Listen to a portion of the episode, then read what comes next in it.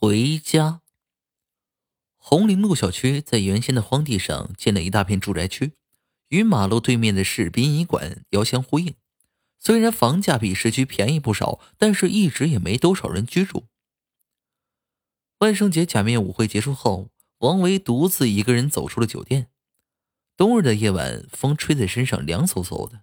王维打了一辆出租车往家走。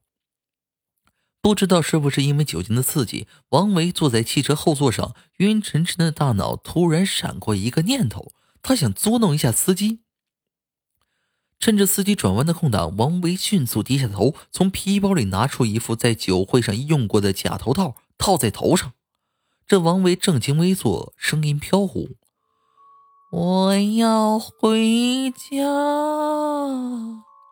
司机闻声抬起头，朝后视镜瞥了一眼。这王维披头散发，吐着长长的红舌头，苍白的脸上在不停的滴血。他匆匆别过头去，目视前方，好像什么都没有发生一样。王维不知道他在想些什么，只是觉得车子轻微的在摇晃，他感觉到一种莫名的快活。僻静的马路，树叶在树杈子上瑟瑟发抖，两个人一路都没说话。为了将这出戏演得更逼真一些，王维故意让司机将车停在殡仪馆门口。待车停稳之后，王维颤颤巍巍地从怀里摸出一张冥币，递了过去。他想看看司机到底会有什么反应。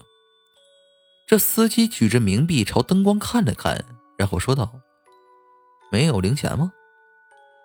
王维缓缓摇摇头，发梢上的落叶随之飘了下来。那。那去我家一趟吧，不远，说不定咱们还是邻居呢。没等王维答话，汽车已经发动了，朝着殡仪馆深处飞驶而去。